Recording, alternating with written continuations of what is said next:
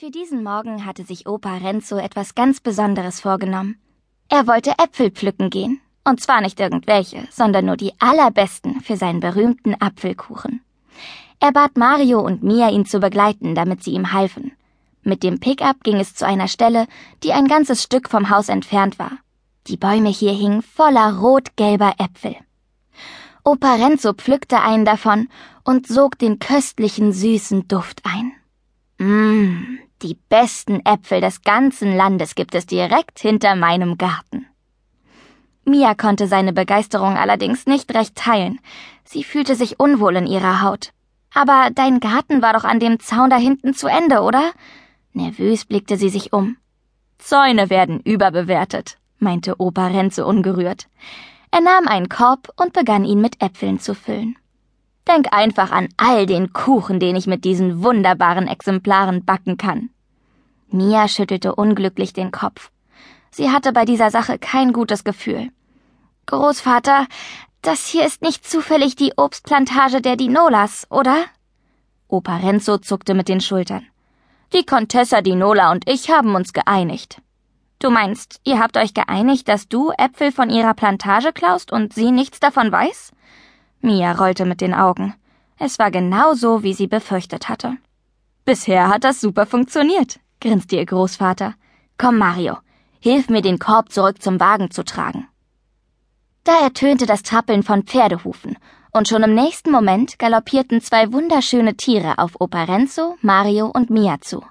Auf einem der Pferde saß Violetta, auf dem anderen ihre Mutter. Violetta stieg ab. Mutter, das ist Mia, von der ich dir erzählt habe. Oh, du erzählst von mir? Ich bin gerührt. Dass Mia das nicht ernst meinte, war ihrer Stimme deutlich anzuhören. Violettas Mutter kletterte nun ebenfalls von ihrem Pferd. Sie sollten wissen, dass die Polizei bereits auf dem Weg hierher ist. Ich habe die Beamten schon von meinem Anwesen aus alarmiert. Sie funkelte Opa Renzo, Mario und Mia angriffslustig an. Mit meinem Fernglas kann ich sie nämlich sehr gut beobachten. Sie werden ihre gerechte Strafe erhalten. Aber Sie pflücken die Äpfel doch nie, brauste Mario auf. Jedes Jahr lassen Sie sie vergammeln. Was ich mit dem Obst mache, bleibt wohl mir überlassen, entgegnete die Contessa. Ihr Blick blieb an Opa Renzo hängen. Er hatte ihr inzwischen wieder den Rücken zugewandt und pflückte seelenruhig weiter. Hey, sieh da, blaffte sie. Ich dachte, ich hätte mich klar ausgedrückt. Was soll das? Opa Renzo legte einen Apfel in den Korb. Ich rette diese Äpfel vor einem langsamen, sinnlosen Tod. Ich gebe ihrem kurzen Leben eine Bedeutung. Endlich drehte er sich um und blickte der Contessa fest in die Augen. Sie enden in Würde in meinem berühmten Apfelkuchen. Sie und Ihre Tochter sind herzlich eingeladen, ihn mit uns zu teilen, als Ausgleich für den Verlust. Was sagen Sie dazu? Violettas Mutter kam nicht dazu, etwas zu erwidern, denn ein Polizeiauto bog um die Ecke und hielt neben ihn. Ein einzelner Beamter stieg aus. Er wirkte etwas unbeholfen, aber nett. Umständlich zog er einen Block und einen Stift aus der Hosentasche. So, mal sehen. Wir haben einen Apfeldiebstahl. Er deutete auf Opa Renzos uralten Pickup. Und das da nenne ich illegales Abladen von Altmetall. Tja, leider werden Sie alle drei mit mir mitkommen müssen. Ich danke Ihnen, die Contessa fasste ihr Pferd am Zügel, drehte sich um und schritt hoch erhobenen Hauptes davon. Violetta warf Mia noch einen triumphierenden Blick zu, dann schloss sie sich ihrer Mutter an. Kaum waren die beiden außer Sichtweite, entspannte sich der Polizist. Ein breites Grinsen erschien auf seinem Gesicht.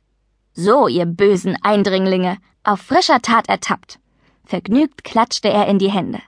Was tun wir jetzt? Gemeinsam kehrten sie alle zur Farm zurück. Der Polizist hatte sich Mario und Mia inzwischen vorgestellt. Er hieß Silvio und war ein alter Kumpel von Opa Renzo. Die beiden kannten sich schon seit der Schule. Deshalb wusste Mias Großvater genau, was er tun musste, damit sein Freund den kleinen Vorfall vergaß. Er hatte Silvio auf ein Stück Kuchen eingeladen. Ein Angebot, dem sein Freund nicht würde widerstehen können. Mario bedauerte, dass er nicht bleiben konnte, da er noch nach den Tieren schauen musste. Trotzdem wollte auch er den fertigen Kuchen unbedingt kosten. Opa Renzo legte sofort los. Silvio saß am Küchentisch und beobachtete jeden Handgriff seines Freundes mit Argusaugen. Wie lange wird es dauern, bis der Kuchen fertig ist? In einer Stunde.